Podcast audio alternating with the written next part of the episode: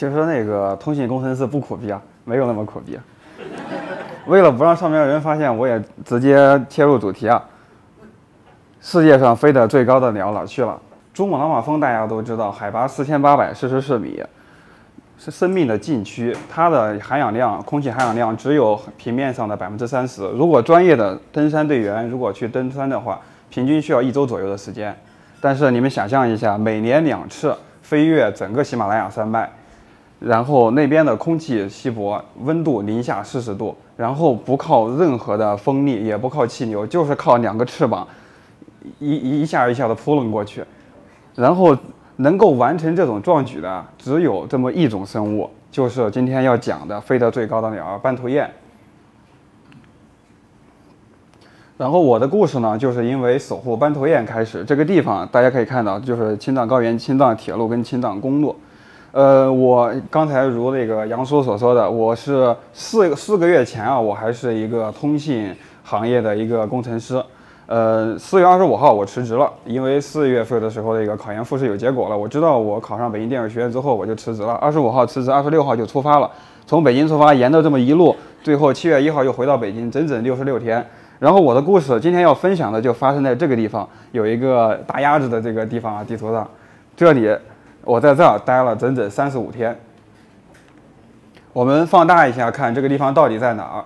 呃，这个地方呢是长江源水生态环境保护站，这是我们做的这个环保活动的大本营。然后还有一个营地在野外，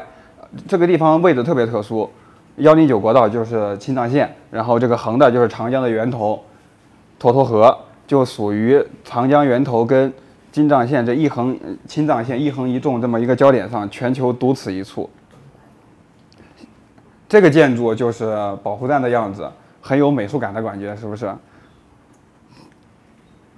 嗯，其实这个图啊 PPT 后来因为我有个修改，但是因为今天来不及了，就没有换过来。嗯。我今天要讲的这个斑头雁的故事呢，就跟制作保护站息息相关。当时在建这个保护站保护站的时候，一二年在建这个保护站的时候，就有一个藏族的老阿妈。你们假想一下，这个人是一个藏族老阿妈，摇着一个转经筒，然后就找到这个保护站去了，说：“你们是做环保的是吧？那我们的天鹅都要被吃光了，你们管不管？”后来就去查了一下资料，呃，绿色江河是绿色江河去查了一下资料，然后发现美国的那个。嗯，国家地理在一一年的时候就报道过这种鸟类，后来他们就去实地考察，决定从一二年开始就开始保护这种鸟。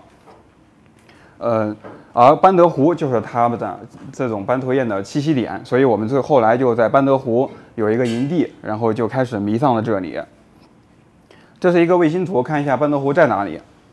这是班德湖，这是唐古拉山乡，就是刚才那个红房子那个保护站所在的地方，它俩直线距离大概三十公里左右。我为什么说情迷班德湖呢？因为这个地方，首先它海拔四千六百米，然后在一个湖边上，高原湖景，天特别蓝，云特别低，然后水都像镜面一样，每天看上去之后就有一种心旷神怡的感觉，特别漂亮。其次呢，我自己因为我喜欢电影嘛，也喜欢拍照，喜欢剪视频，正好有那个拍照的机会，剪视频的机会，所以就非常喜欢这个地方。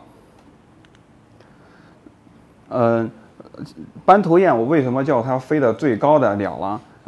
这张对比图大家可以看一下，呃，老鹰我们都知道它飞得很高了，它大概也就能飞到四千到六千这个范围内。但是斑头雁它的飞行距离的话是能够达到九千米的。呃，在一一年的时候，国家地理就刊文，它那个网站，国家地理网站上就报道过斑头雁是世界上飞得最高的鸟，能飞到九千米。一五年的时候，那个美国的科学杂志也也刊登也刊文表示，最新研究结果表明斑头雁是。代表的鸟类飞行的最高高度，但是这种数据啊，呃，也有别的说法，就是说那个黑白兀鹫，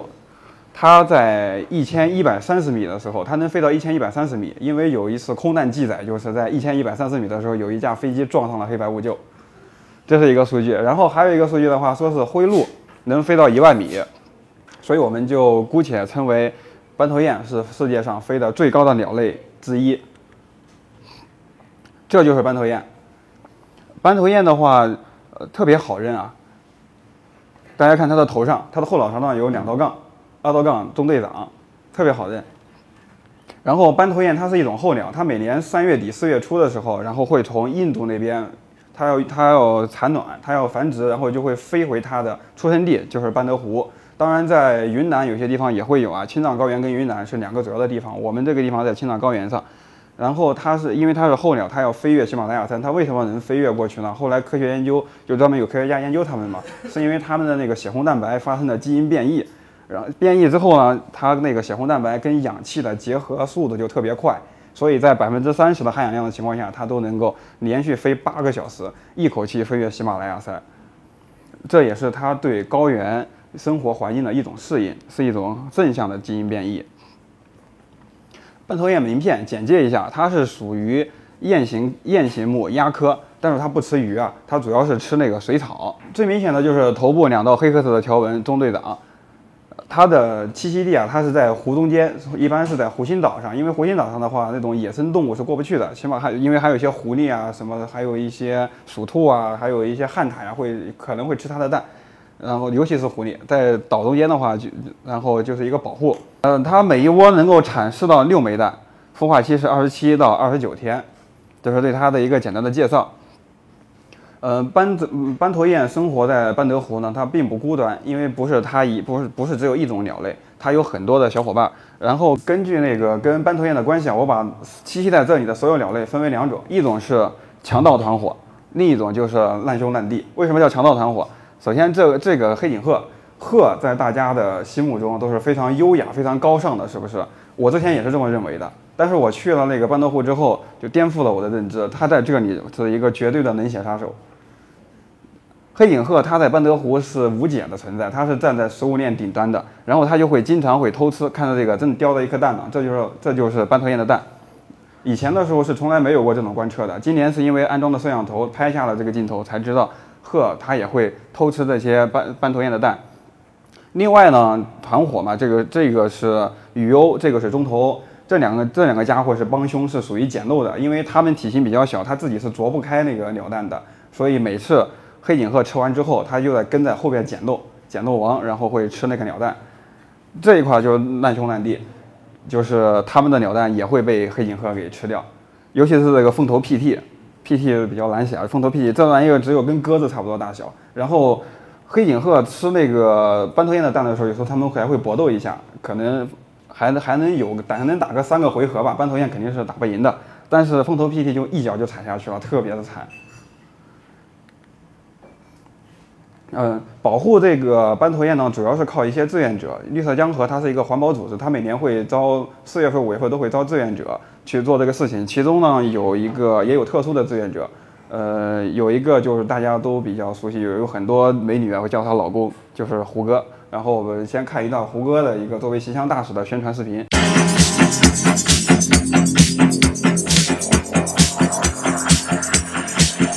我是胡歌。在长江源头，我们看到了很多野生动物，它们才是真正的明星。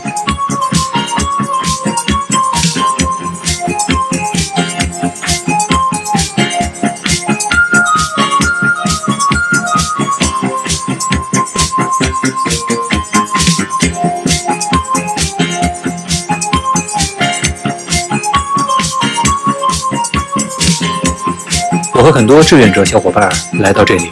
守护他们。保护长江，就是保护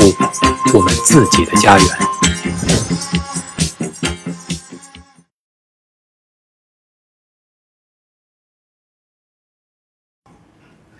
这是胡歌作为形象大使的一段宣传视频。其实胡歌特别乐意做这种事情，也身体力行，不光是作为形象大使出面，然后还亲自去那个，就是刚才我说的那个保护站附近参与到这个活动当中。这是他在长江源高歌一曲，当时是一个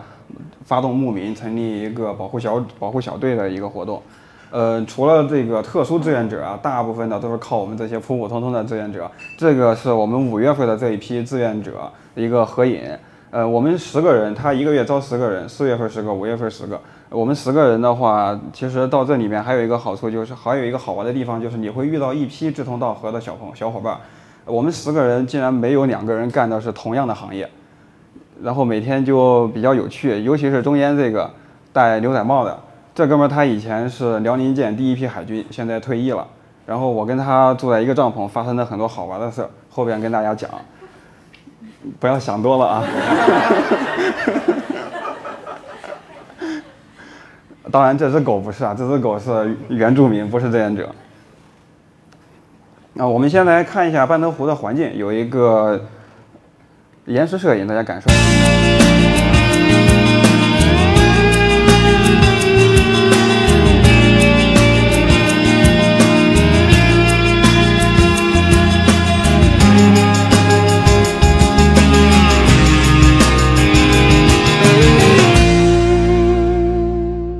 我以前没上过高原，这边是四千六百米，拉萨只有三千七，比拉萨还高很多。我第一次去的时候就真的很兴奋，呃，可以看到真的天很蓝，云很低，然后尤其是再加上这种雪景之后，就特别有诗情画意。这个是也是雪景，下完雪之后阴天，正好有两只斑头雁飞过去，然后就拍下来了。就而且远处的那些山，可能灯光有点亮啊，就远处的那些若隐若现的这些山，很有那个山水画的意境。这个的话是也是下完雪，这是晴天的一个样子。这边的话就是晚上，可能效果不是很好啊，就是拍的那个能关吗？这灯在哪呢？就这个前排这个，要不然这个夜景看不出来。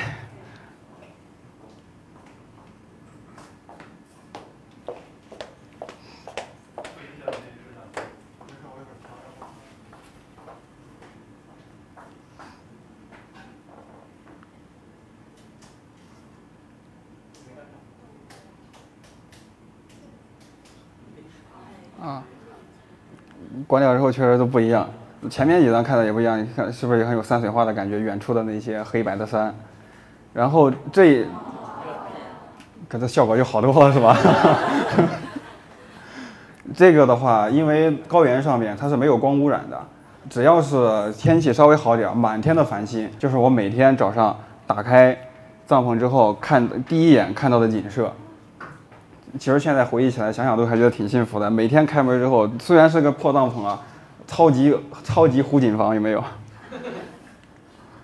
嗯，这是我们的工作环境。嗯，说完那个环境完，说完了环境呢，我给大家介绍一下我们在上面具体干什么。嗯，今年的话是我主要是保我们保护那个鸟类的话，主要是防止人类去偷捡它。当然，经过这么几年，一二年开始已经没有人去捡了，只要有志愿者的，也没有人去捡。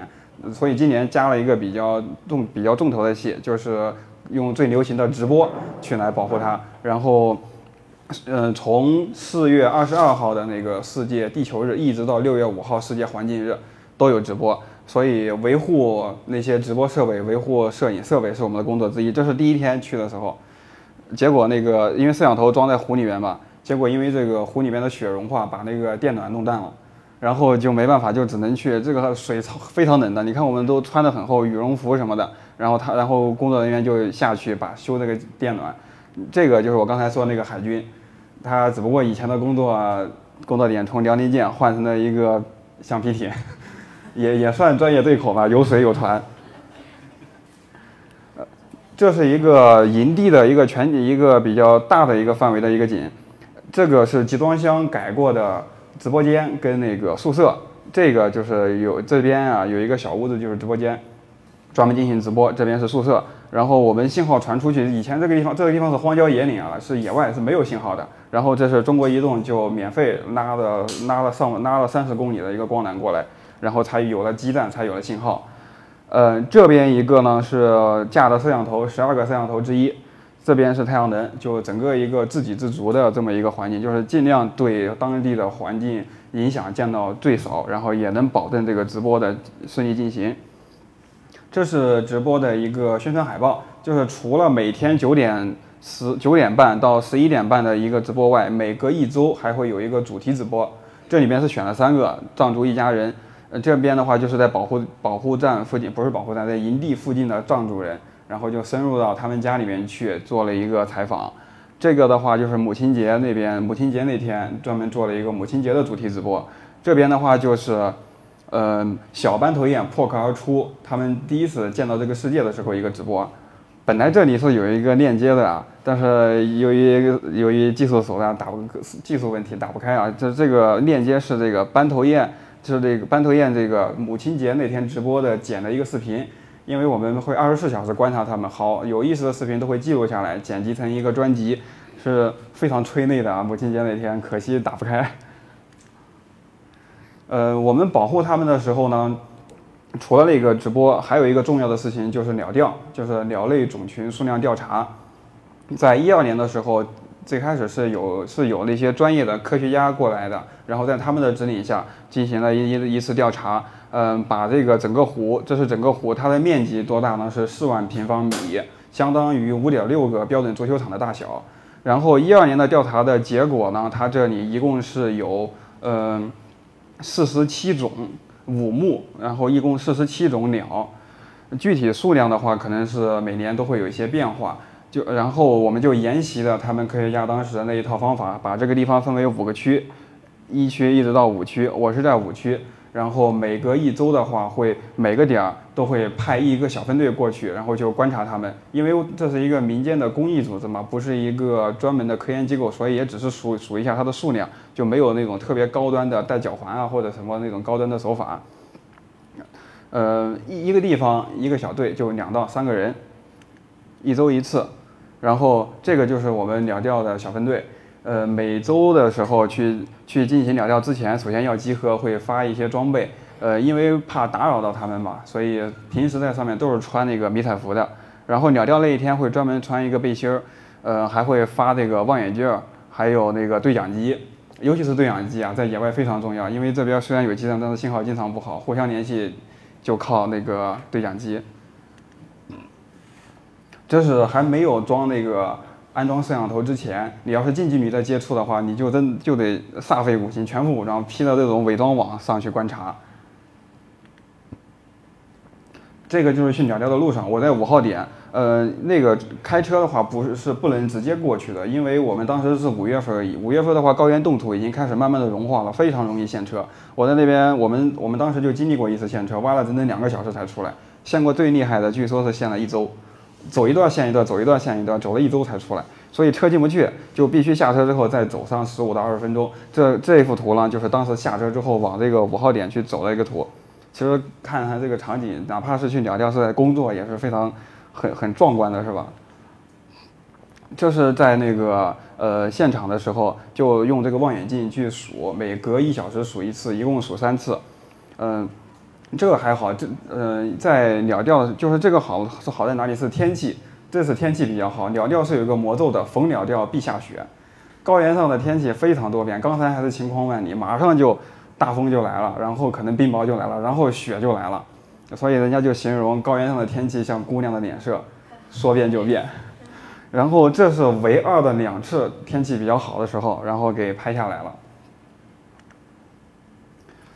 大家看的那个景色挺漂亮，也挺好玩，是吧？其实并不是大家看到的那样，其实也有暗藏的危险。呃，因为在这个野外，除了我们这些人以外，还有它的原住民，就是狼，当然也有熊。这个图就是我们去鸟叫的路上，然后看到的羊的残骸，这就是被狼吃过的，非常多啊，只是其中找了一个。这幅图里面呢，这就是去的时候去的路上看到的一批狼，其实是有两批，还有一批隔的在在前边。这个集装箱就是刚才我们那幅图看的营地，你看其实就隔得一很近的。呃，这幅图的话是我们最后撤营，就那个帐篷，我身后是那个帐篷的那块地，撤营的时候拍的。然后可以看到一个铁锹，一个一个铲子，一个铁锹、铁镐，这两个东西是从来没有离开过帐篷的，因为有狼。不过好在啊，狼是比较聪明的动物，就是它见到人它不会攻击人的，因为它怕牧民报复。可能发生过这样的事情啊，然后就是如果攻击人之后，他怕那个牧民把他的整个狼窝连小狼崽子连锅端了，所以他非常聪明，见到人见到人之后他会跑得很远，然后他就不会袭击人。呃呃，听他们说完之后，我才能稍微放心一点。但是他们又跟我讲，这附近可能有熊，熊熊就没那么聪明了。熊这种东西，它是它是它见到你，万一你们狭路相逢是吧？它是咬你还是不咬你了？不咬它多丢熊脸对吧？它肯定咬你，它没那么聪明。所以有的时候我们出去的外出的时候会提前把手机的音乐打开，它提前听到声音它就跑了，是吧？如果不开的话，万一你狭狭路相逢了，我们尴尬，他更尴尬。然后再加上啊，我们这个帐篷除了是我们住在这里，这个帐篷还是一个厨房。高原上面啊，就是因为经常有人吓唬你嘛，就说有很多发生过很多那种熊半夜来来那个厨房偷吃东西的这种现象。然后就是为了防熊的，我跟那个海军当时住在那个帐篷里面，这这两个家伙就一直没有离开过帐篷，就放在那个枕头旁边，就就床头，没有床上啊，太大了，就放床头，就是随时准备，万一来了要跟他以命相搏的。不过还好，他一直都没来。我们发现过脚印，但是他一直没去，可能觉得我们不好吃。呃，除了这个鸟调之外，因为鸟调主要是数那个斑头雁的数量，呃，这里边因为还有别的物种，特别是黑颈鹤，黑颈鹤也是国家保护动物，而且黑颈鹤的话，这几年在那边的数量也是有所增加的，一年大概能增个一两只。然后尤其是今年，我们发现了它有筑巢的行为，以前从来没有观察到过，然后就去找它的巢穴到底在哪里，然后看看它是怎么孵化的，怎么破壳的。这就是早上大概五点多就起床，那天也是早上下的大雪，刚下完雪，特别冷。然后我们就扛着这个这种长炮的这种长焦的，然后去拍它们。看我们外出的时候都是随身带着两把铁锹的，海军一把我一把，就是为了防身。最后终于拍到他们了，不过当时这一次还没有找到巢穴在哪。嗯，除了这些实际实地的在营地干的这些保护工作以外呢，我们还在就是在相当于在线下又开展了很多保护活动，一一系列的活动，其中有一个，其中呢就是有很多这种在学校里边进的进行的分享会，这个是在清华附小做的一个分享会，然后还会跟那些动物园连线，因为有这个直播的这个手段嘛，然后我们把那个斑头雁打造成了一个网红。就靠这个直播跟班跟那个动物园连线，动物园的小朋友看完之后也会寄明信片过来，然后明信片又贴在这个保护站的这这是有一个邮局，保护站旁边有个小邮局，邮局里面这是个咖啡厅，就贴在这儿。呃，而且那个保护站大家从之前也看到是一个红房子，那东西也相当于是当地的一个景点，就在青藏线边上。大家以后自驾自驾游的时候，如果走青藏线啊，就是路过沱沱河大桥的时候，非常明显，一眼就看到了，可以下去玩一下。嗯，所以展示在这里，很多游客都能知道。然后还根据斑头雁的形象，这也是一个志愿者设计的，因为志愿者形形色色，也还有个漫画家，然后他们设计的这个斑头雁形象的一个车贴。这个活动是叫带走一袋垃圾，就是如果有自驾游的游客到保护站的话，呃，如果你同意带走一袋垃圾的话，然后我就送你一杯咖啡，并且再给你贴一个车贴。这是一系列的衍生活动，来宣传这个环保，宣传这个斑头雁的活动。说完了工作，说说我们平时的生活。那我们在野外，我们吃什么是吧？那边四千六百米，然后都是纯野外。吃的东西的话，也是有从保护站，然后隔个三天左右，然后就会送上去一趟。那些东西当然是从平原上拉到高原，然后再从超市买了之后再送上去的，这是材料。但是你怎么给它烹饪熟，对吧？你可能大家平时有煤气，有微波炉，非常简单，想吃饭，但是在高原上是没有的。首先没有煤，然后也没有柴，啥都没有，然后怎么办呢？我们要做饭就只能靠牛粪。对，没错，就是牛粪。这个炉子，这就是个牛粪炉，烧的就是牛粪。当然我们也有液化气啊，液化气只是炒菜用，但是你但是这么多人，十几口人，平时要取暖，还要烧热水，这些东西靠液化气肯定是不够用的。而且液化气是从平原上运上去，再运到那边，很贵的，而且也不方便，所以就靠牛粪。那么牛粪是哪里来的呢？天上不会掉馅饼是吧？更不会掉牛粪，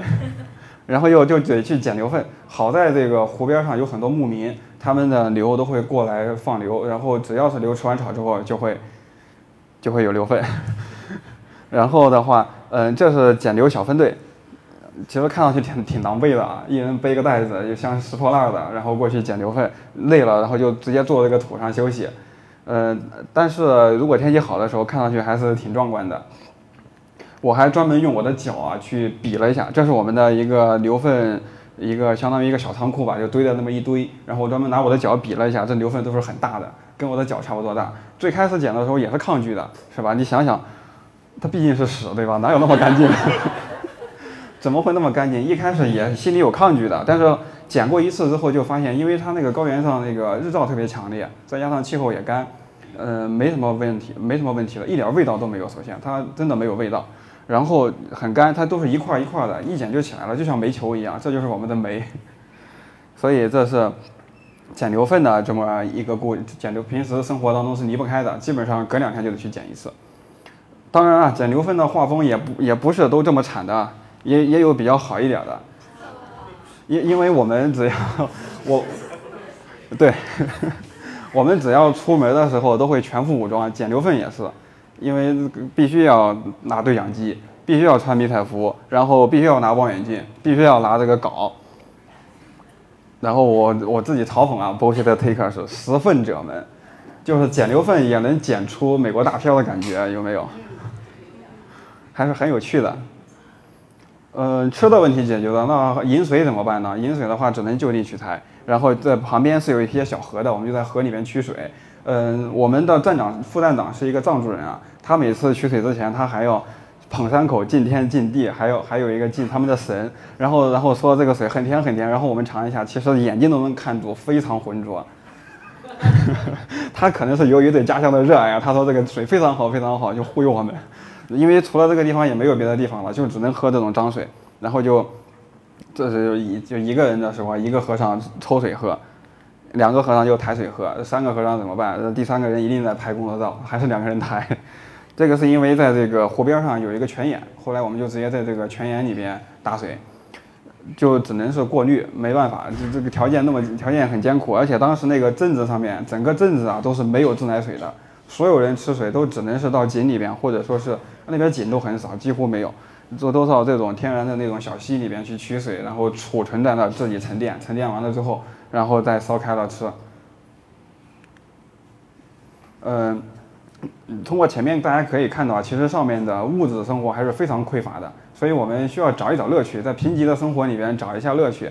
在高原上，在那个野外啊，最高兴的事情有两件，其中一件就是图片上的这个，我们去藏民家做客，因为去藏民家就有正宗的藏餐吃。这个是油饼，他们叫油饼啊，其实就跟我们的油条差不多，就是缩小了两三倍的油条，也是两根棍儿炸出来的，然后用这个油饼蘸着这个酸奶，这这这个酸奶就特别纯的那种，不是那种管稀的那个，特别好吃，而且能量也很大，但是就是有点酸，需要需要放糖。还有就是风干肉。牛肉或者羊肉，它这个肉不是说蒸熟了再风干，就是生肉，直接宰杀之后生肉挂起来给风干，味道很特别。当然离更离不开酥油茶了，就是这些食物，平时啊，我们平时可能，比如说在北京生活的时候吃这些东西，觉得想想就觉得不好吃，就是高热量、高脂肪，是吧？还不利于健康。但是在那个上面见到这些东西，眼睛都会发光的。那个上面很冷的，吃这些东西不仅保暖还御寒。第二件让我们非常开心的事情就是部队的慰问，因为在政治上的话，他是有部队驻扎的，然后他嗯兵哥哥们也是很有社会责任感的，当他们知道我们都是一群从五湖四海来的人，然后他们也会来慰问我们，这就是其中有一次他们直接开着他的勇士军车过来，然后得到他们的同意之后啊，我们就我们也不敢作死自己上去啊，肯定是他们同意之后就在他们的那个军车上面拍了这么一个照片，大家看到都是很高兴的啊，为什么这么高兴呢？因为他们给我们可乐。每次那个兵哥哥上去的时候，不是带可乐就是带雪碧，你是无法想象啊，在海拔四千六百米的野外能喝到一罐可乐是一个什么样的心情。所以你看，大家都开心的，二百斤的胖子一样，二百斤的孩子，那真是超开心，能够喝到可乐的时候。嗯，经过这么几年，从一二年到现在的一个保护呢，就是斑头雁的数量啊，得到了一个非常直观的一个一个增长。嗯，这个啊，当然也也是。因为之前把这个 PPT 发过来的时候，这两个数字我还没得到啊，就是现在也后来有了之后改的话没改成。一二年的时候就一千一百七十二只，然后一三年就两千只，两千五、两千七，一六年是两千八，一七年是三千只左右，到一八年六月五号止的时候是三千一百九十五只，就可以看到从一到一八年啊，一直到一二年开始保护的时候，基本上已是原来的三倍了。就是我们这些工作这些志愿者投入进去，我们的工作成果得到了一个保障。呃，为什么说到六月五日止呢？因为这个时候啊，五月底六月初只是一小部分，第一批那个小雁开始孵化了。后边的话，它还有很多孵化，而且这个斑头雁，它是属于，呃，它是一直到九月份、十月份它才会走，九月份、十月份鱼才会丰满，然后才会再飞的，在那个飞过喜马拉雅山回到印度去。所以这个数量只是一个保守的估计。呃，那么经过这个。保护经过这个环保的这个志愿者之后，就是除了好玩啊，当然也有一些感悟啊。首先就是跟当地藏民的一个接触，就是我们会到人藏民家里去嘛，就是大家千万不要，如果说以后有谁要去的啊，千万不要抱着那种。说是我们生活物质比较优越，然后大家可能那些少数民族比较落后，你要一定要去做点什么，才能显示出你的那种正义感也好，道德感也好。其实很多时候都没必要，大家就保保持一个平常心就行，然后去跟他正常的交往。因为他们有些东西你觉得落后，可能是他们的风俗。而且还有一点很重要，我也是去了之后非常吃惊，就是你看上去很平常，但是不一定就真的很平常。因为刚才我给大家看的那张图，吃藏餐那张图，桌子很普通，对吧？但人家家里可是有四十万亩草场，四十万亩啊，我也很吃惊。所以，首先一个是跟当地居民的一个态度，还有一个就是环保的一个态度。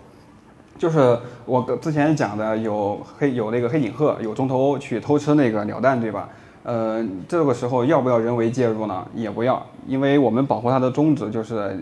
就是那个人类最少的干预它，只要人不过来捡蛋就行了。呃，因为它班德湖有一个完整的生态链的，黑颈鹤是食物链的顶端。如果没有这些天敌，因为它吃斑头雁的蛋是吧？我们把它赶走了之后，斑头雁如果说是数，如果说是种类数量特别多了之后，班德湖的那个生态环境是承载不了那么多的，它就会因为食物短缺而死掉。所以说，针对那种情况的话，我们是不干预的，就让它自己保持一个生态链的平衡。这也是做环保也好，做工业也好的一个，就是就是一定要有一个平常心，不要抱着救世主的态度去。如果你抱救世主的态度去，你会非常失望的，因为这是一个经年累月的投入，一两次是不行的。绿色江河做这个事情，它是从九五年就成立了，一直二十三年了，今年，而且他们投入的最多的就是人力。你如果说是要做一个什么事情，是吧？你靠你一腔热血去待两三个月不行，两三年都不行，必须长久的一个人力输入才行。因为所以就会每年有志愿者招募。如果大家以后有兴趣去的话，就是一定要有一个平常心，把你分内这两三个月的事情做好就行了。因为必须拉长看才能看到效果。你看这个起码都八年，不，起码六年。嗯，简单介绍一下绿色江河。我到这里去就是因为绿色江河这个环保组织，我去他们那做的志愿者。九五年成立的一个环保组织，做了一系列的事情。嗯，其中最注，其中啊就是最有成效的就是建了两个保护站。第一个就是杰桑索兰达杰保护站，当年保护藏羚羊的时候建的。第二个就是长江源水生态保护站。这个是当他们做做垃圾调查，大家可以看一下这边，我就不介绍了。就是垃圾调查，他们发现影响青藏高原环境最大的因素是垃圾。后来就是这也是个持久战嘛，然后就建了一个保护站。然后有了这个保护站之后，开展了很多垃圾，比如说带走一袋垃圾，还有垃圾换食品、垃圾换那个物品等等等等，还有青藏绿色驿站。这个很醒目的，大家有自驾游的朋友可以去玩一下。那么，绿色江河的创始人是杨新，简单介绍一下，他早年是漂流长江的，他是中国第一个实现长江漂流的，当时是为了，因为当时有美国人也要漂，然后就为了争一口气，中国人自己完成。在他之前啊，他是唯一一个进去了又活着出来的第一个人。这是这是他，这是那个会长。等他漂完长江之后，做了一件保护藏羚羊的事情。九几年的时候，藏羚羊盗猎非常猖狂的，这就是那个。大英雄杰桑索兰达杰，大家可能看过《可可西里》啊，那部电影就是他，就是以他的故事为原型的。他为了保护藏羚羊牺牲了，然后后来就受他的影响，然后杨新他又去了，就扎根在青藏高原上保护，保护这个藏羚羊，建的这个就是为了纪念他，这个名字就叫杰桑索兰达杰保护站。然后也有一些会邀请社会各界的人过去看，然后就就。有，就是因为有一次各外界的人，就媒体界啊、电影界、文化界的人过去交流，然后促成了《可可西里》这部电影的诞生。可以，因为时间原因就不细讲了。呃，它保护藏羚羊就在可可西里这个地方。可可西里的话是一个地区，现在已经建立了国家自然保护区。当然，他们在这里面做的事情起到了一个非常重要的推动作用。这个地方是世界上大型野生陆生动物聚集密度最高的地区之一，常见的有藏野驴、野牦牛，这个是藏羚羊，这就是当年保护的主角。这个是藏原羚，就经常有人把它俩混淆啊，呃，很好认的，就是那个白屁股。我们都管这个藏原羚叫白屁股，这是它非常显著的特征，而且它的脚是弯的，它的脚是直的。现在经过这么多年的保护啊，这些就是偷盗、偷猎行为已经没有了。就是你们如果开车在青藏线上走，手机有可能都能拍到藏羚羊。就是这四种动物，除了这个野牦牛，野牦牛在可可西里腹地啊，外边公路上没看不到，我都拿手机都拍到过。所以现在那边的生态环境保护做得很好。嗯，除了这个这这个就是经过保护之后，这个小的藏羚羊就能到保护站附近了，它对人也不怕。呃，除了这个藏羚羊保护，后来他还做了一系列的活动，包括这个冰川退缩，因为全球气候变暖，这是做了一个大地艺术。一百九十三张婴儿床，每张婴儿床上一个国家的国旗，就是象征这个环保要从娃娃抓起。后来这张图在那个呃世界气候大会上还多次被引用了。还有一个就是垃圾调查这个事儿，然后因为青藏线随着青藏线的这个修建，除了带来了文明，带来了繁华，也带来了大量大量的垃圾。所以他们现在常年做的一个事情就是垃圾处理。为了这个呃处理这些垃圾呢，然后就必须就是当时叫打持久战，就建了这个第二个保护站，就是长江源水生态保护站。这是当时建站的时候的一些场景。到这儿为止，又回到了咱们那个开头，建站的时候，一个老阿妈，想象一下那个画面，摇着一个藏金桶找上门来了，我们家大烟要被吃完了，你们管不管？后来就有了这一系列的故事。呃，如果大家想了解更多的话，推荐大家可以看一下这几个资料，一个是纪录片《平衡》，彭辉拍的，还有一席的演讲，就是这个杨新会长，长江长江电影可可心理，还有绿色江河的一个公众号。好，我的分享就到这里，谢谢大家。